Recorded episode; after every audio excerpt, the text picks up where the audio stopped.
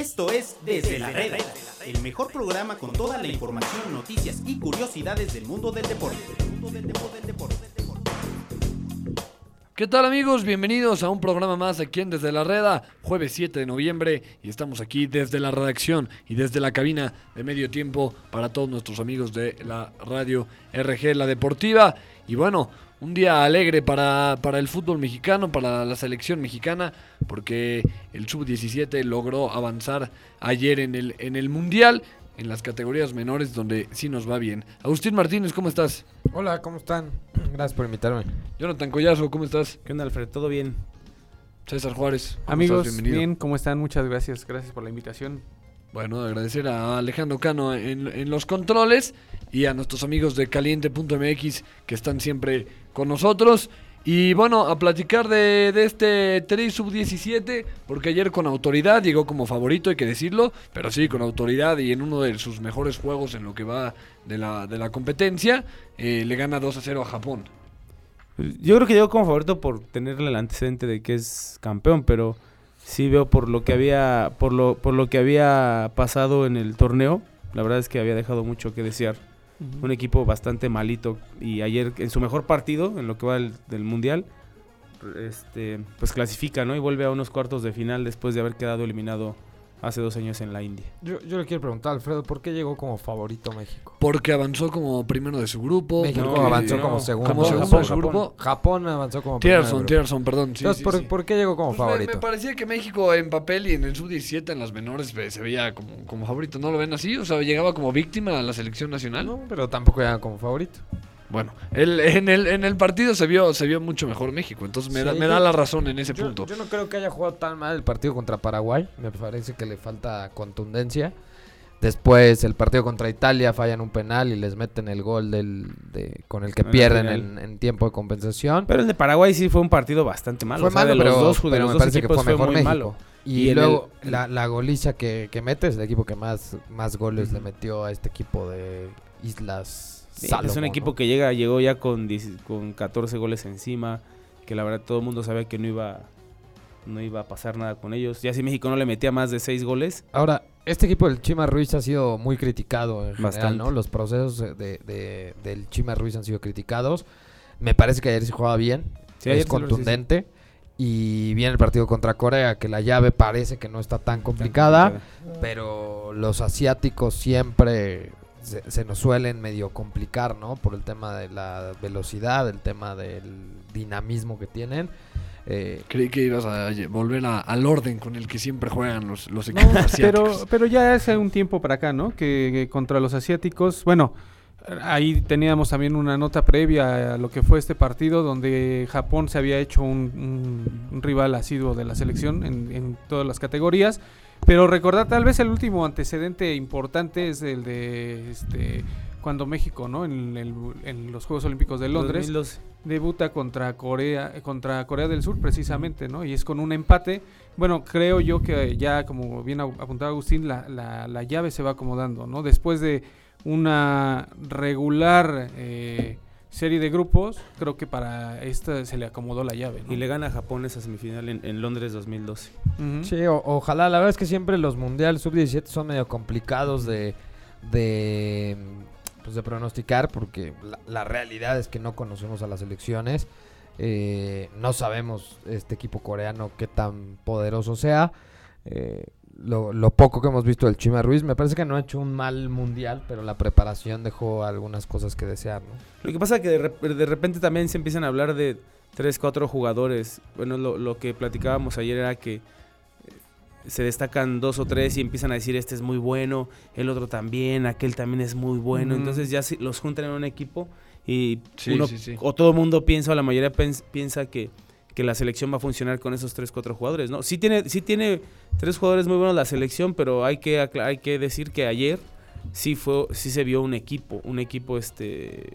La verdad que, que des- desde que empezó el, empezó el partido hasta que terminó, al, al final se meten ya, ¿no? Defendiendo el 2-0, que era normal, pero la verdad fue muy superior a, a Japón. Ahora está el antecedente que siempre va a pesar para todas estas selecciones juveniles del 2005 y 2011. O sea, siempre va, ya no va a haber vuelta atrás, siempre se les va a exigir eh, lo máximo, ¿no? Siempre se espera que una selección juvenil tenga que estar en, en semifinales o llegar a la final, porque ya, ya después de eso ya no quedar en, en octavos o demás es un fracaso. Sí, lo que, lo que decía ahorita, o sea, como que de repente ya ellos llegan con, es- con la presión, ¿no? De, que, del, de los dos campeonatos que, que se tienen en esa categoría. Y también luego por eso mucha gente piensa que tienen que llegar y, llevarse el torneo muy fácil, ¿no? Y la verdad es que Sí, sí, hay muy buenos equipos. Japón tiene un buen equipo y ayer también, eh, después del 1-0 México, tiene un par de jugadas. Una jugada muy clara que la salva bien el portero y ya de ahí creo que fue todo lo que Japón hizo. Supo sufrir, ¿no? Y supo defenderse bien México, que creo que es, es importante en una competencia así. Y lo que, lo que decías, ¿no? De que muchas veces por ver nombres conocidos, como lo que pasó en el caso de Diego Lainez en la, El año en- pas- el año dos años. pasado, sí, o hace dos años, ya se veía, tenemos a Laines, entonces Laines se debe de, de echar el equipo al hombro, lo mismo con Macías que recién llegaba, y ahora, como jugó ayer eh, con un equipo de conjunto, creo que esa debe ser la clave para que México aspire a algo. Pasó en sub-20 cuando la generación de Chucky y de Guti. Sí, que todo el mundo pensaba que iba a ser, o sea, todos la dimos como, si no campeona, como protagonista en. Nueva Zelanda en aquel mundial. Y hay que recordar que fue eliminada en fase de grupos. Ahora Sí. vamos aquí a ilusionar a la gente con este equipo. Le vamos a decir, ¿se puede llegar a más lejos o, o- o tranquilos? No, yo, yo creo que hay equipos que históricamente, eh, por, por los países que representan, eh, por ahí gana Holanda, gana obviamente México-Japón, eh, gana España la selección de Senegal, Brasil derrota a Chile, Francia-Australia, hoy se juega el Ecuador contra Italia y también el Paraguay-Argentina, ¿no? Ahí habría que esperar cómo se va dando la llave. Obviamente los, los argentinos, los brasileños, la misma selección española, pues, siempre van a ser rivales eh, complicados en cualquier categoría. Yo no sé si ilusionar, me parece que hay que, que esperar porque vuelvo a lo mismo, ahí me parece un desconocimiento de qué tan bien andan las otras Ujú. selecciones, ¿no? Ahora, también no, no aplica aquí para las otras elecciones el que vean a México con cierto respeto por ese antecedente y también haya cierto desconocimiento de la selección mexicana por parte de los rivales. A lo mejor sí, sí, sí puede ser. Yo, yo lo que vi, por ejemplo, en el, en el partido de contra Italia, es un poco superior a Italia, pero solo por el, por el físico. Yo creo que México sufrió mucho con, con el choque, con el juego de choque que propuso el equipo, pero Y a lo mismo, Fue- al, fue fallar parejo. al fallar el penal me parece que ahí también Sí, cae- influye muchísimo y cambia definitivamente el tema del marcador y el gol que te meten en tiempo de compensación, me parece que también hay... Y, y lo que te decía, contra Paraguay, fue un partido muy malo, pero me parece que México no jugó tan mal ese juego. y además siempre en torneos, digo, son torneos muy cortos, pero siempre será mejor como de ir de menos, de ir de menos a más, ¿no? Porque luego pasa que empiezan muy bien y Como es la misma selección que mencionabas del que ganó el oro olímpico, ¿no? Que sí lo vimos de, de menos a más. Sí, de hecho, por ejemplo, esa selección, esa selección empieza desde, el- desde los dos partidos amistosos que tiene previos perdiendo. Entonces, Claro, cuando- la gran diferencia con esa selección que gana Juegos Olímpicos es que ya ve a jugadores que mucho más conocidos en, en varios equipos. Y no habían ganado Inclusive habían los, ganado los Toulon. refuerzos. ya tenía refuerzos y todo. Me parece Sí, que eh, aquí sí es mucho más complicado predecir. Eh, insisto, hay un gran desconocimiento de, de los rivales y lo mismo de los rivales hacia México, ¿no? Mm. Pues bueno, ahí está el tema de la, de la selección sub-17. Vamos a ver en qué, en qué termina. Y bueno, para, para cerrar el bloque. El partido, el partido es el domingo el partido es a el domingo. las A las cinco de la tarde. de la tarde. Bueno, hay que estar atentos. Aquí mi productor me había dicho que a las 2. Le, le reclamo al aire. Pero bueno, este, el México contra Corea, para que lo sigan ahí en, en mediotiempo.com. Vamos a tener todo, todo al respecto, ¿no? Desde el domingo, desde ya, lo que pase con la con la selección eh, sub-17. Y bueno, pasando a otro tema y para cerrar el bloque, Jonathan, te leí ayer muy, muy emocionado porque la Copa MX ya va a llegar a su fase final. Bueno, Ah. antes sí vamos a hablar rápidamente de la lista del Tata, ¿no? No, no, no, pero guardémoslo para el, para el Ah, siguiente bueno, bloque. Guardémoslo para el siguiente bloque. Ah, de la Copa de la Copa MX, pues ya ayer ayer con el em- con el triunfo de Santos sobre Chivas quedaron confirmadas las las llaves. Si quieren las leeremos rápido, es Monterrey contra Celaya, Pumas Santos, Juárez Querétaro, Dorados Chivas, Toluca Atlas, Pachuca Venados, Morelia Cafetaleros y Cholos contra Atlético San Luis. Pocos equipos del ascenso, ¿no? Cuatro nada más. Cuatro equipos del ascenso cuando últimamente en las otras copas se metían muchísimo más, ¿no? Al final Celaya, con el triunfo ante Necaxa, deja fuera a Necaxa y deja fuera a Veracruz, que era el, el último, Sí. el lugar 16, ahí él se estaba colando, pero se O queda sea, fuera si Veracruz hubiera sacado ese- esa victoria eh, contra Lebrijes, que le empataron en el último minuto, probablemente se hubiera Hubi- metido. Hubiera, se hubiera metido. Sí, de hecho, se hubiera metido. Digo, ya. Y, y de- y desde, ahí- desde Antier se hubiera quedado fuera Celaya. O sea, no hubiera tenido posibilidades de. Claro. ¿Qué Pero- deberían de hacer los equipos que, por, ejem- por ejemplo, Universidad, que, que ya prácticamente tiene muy pocas posibilidades de aspirar al Guilla, debería de concentrarse en la Copa? Le toca un rival bien complicado que es Santos. Ayer Santos con prácticamente suplentes, pocos titulares, le pega un baile a Chivas. ¿no? Pero recordemos que.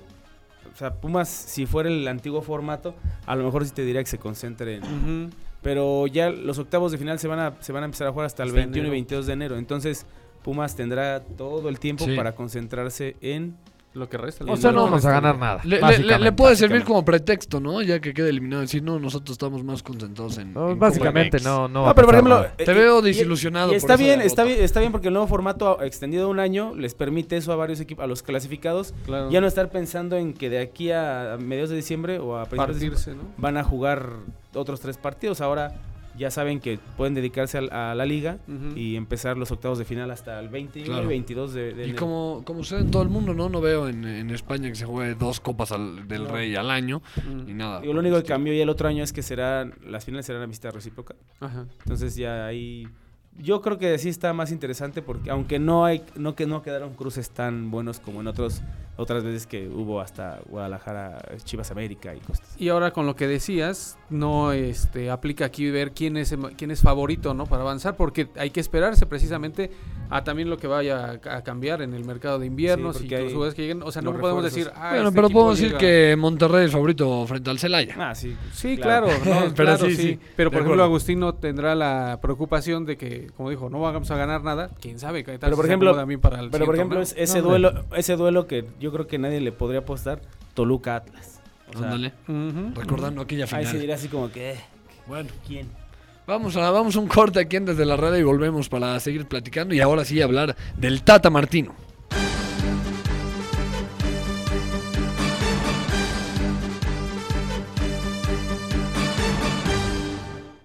Medio tiempo. Aquí la Liga MX se juega 24-7. Noticias al momento. Todas las estadísticas. Además de cobertura minuto a minuto de absolutamente todos los partidos. La información más completa está en Medio Tiempo. www.mediotiempo.com Séptima entrada. El rey de los deportes tiene nueva casa. Séptima entrada. Toda la información las 24 horas del día. Liga Mexicana de Béisbol, Liga del Pacífico y Grandes Ligas. Todo en www.septimaentrada.com.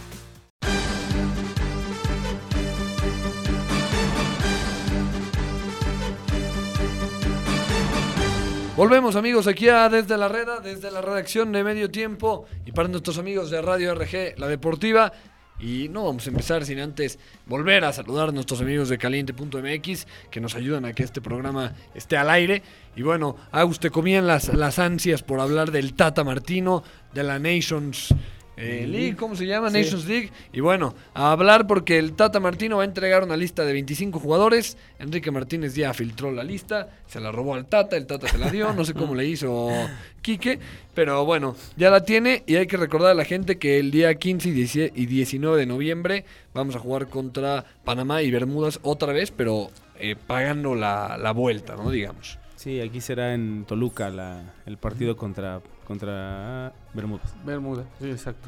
Y, exacto. y bueno, eh, Enrique nos hablaba de que se va a repetir prácticamente la lista con Diego Laines, con Néstor Araujo, Héctor Herrera, Antuna, Lozano y Corona como los extranjeros que vendrían.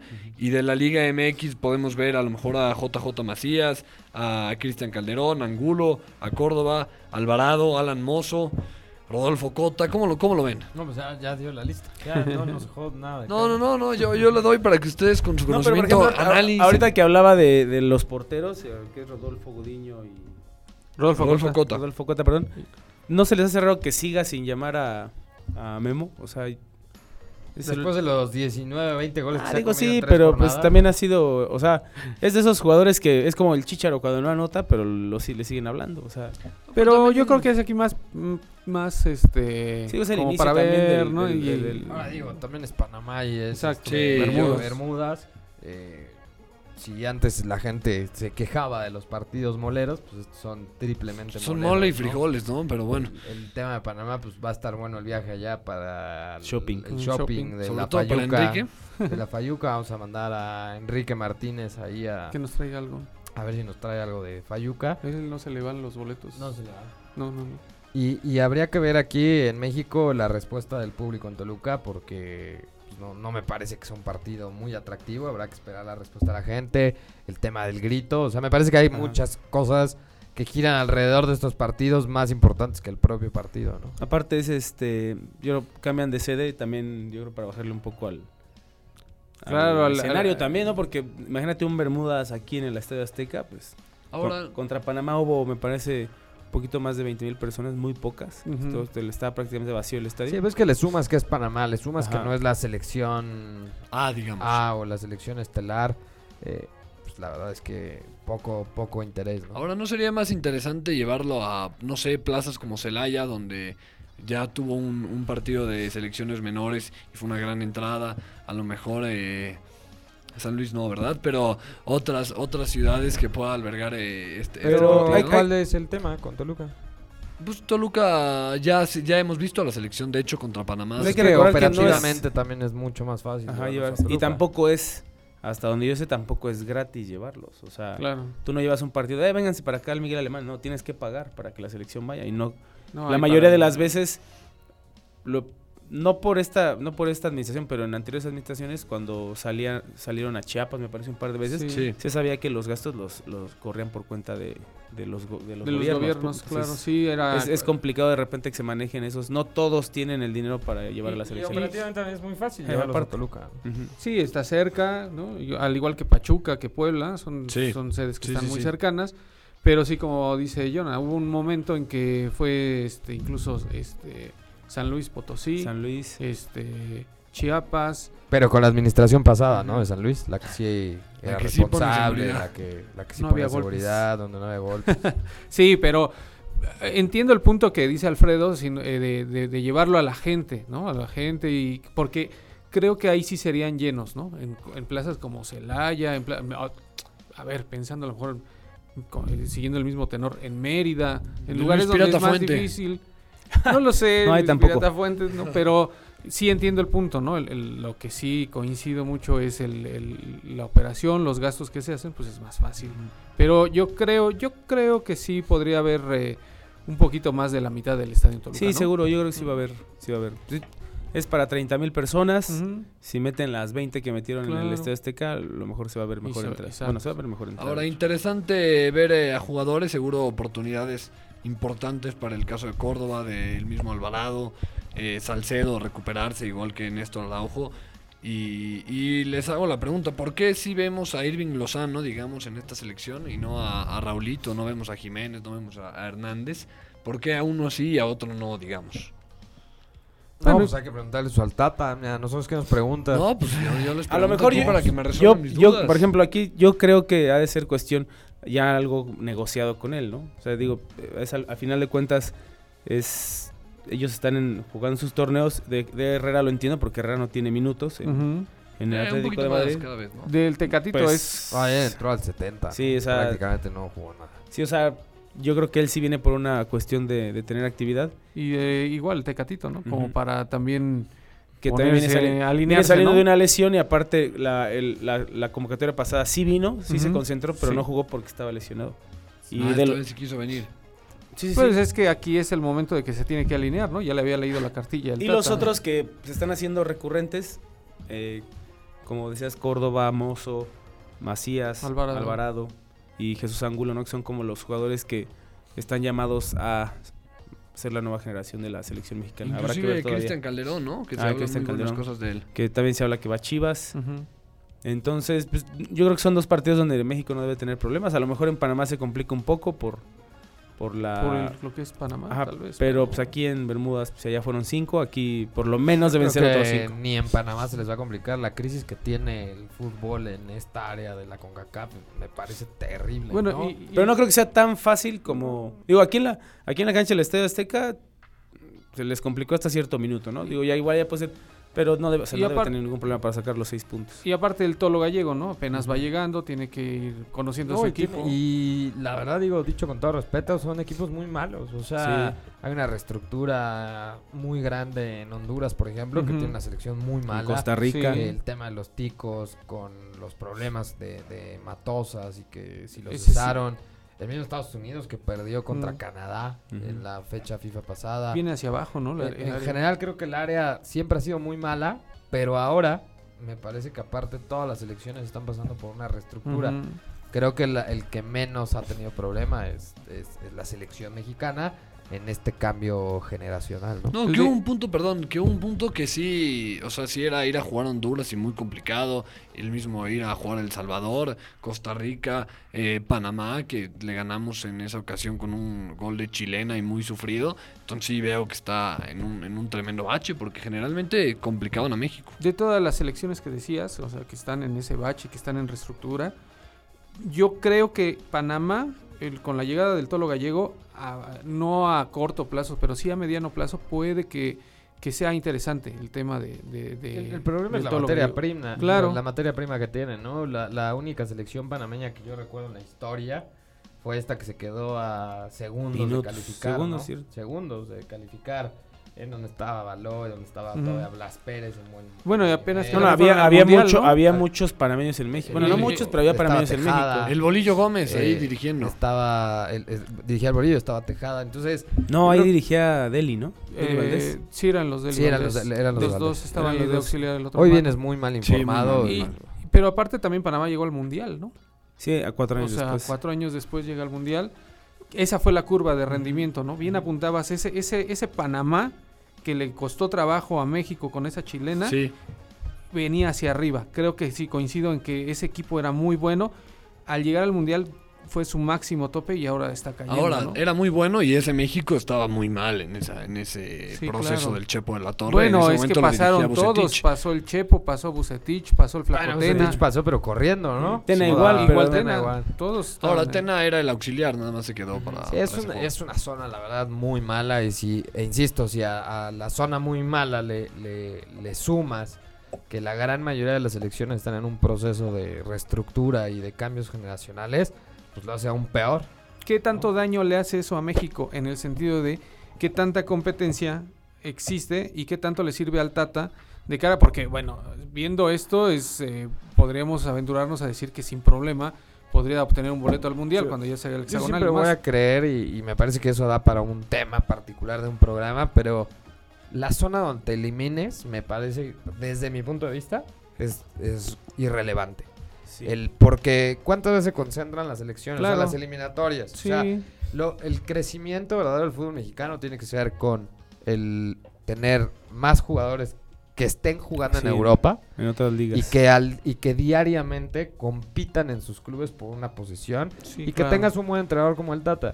La verdad es que si te eliminas acá o no, lo único que sí creo es que te garantiza que tienes que estar en todos los mundiales, lo cual ayuda. Pero de ahí en fuera, si te eliminas en Sudamérica, yo, yo, yo soy de la idea que pues, eso no va a cambiar Hay nivel muchos- fútbol mexicano. Cambia que el grueso de tus jugadores estén en, En un buen nivel, en un en buen nivel en competencias importantes. Hoy vemos que el Chucky no siempre es titular, que es una de las joyas. Herrera, que nosotros aquí nos cansamos de alabar, ayer entró al minuto 70. Eh, Hoy Javier Chicharo. Hernández juega poco, hoy no jugó.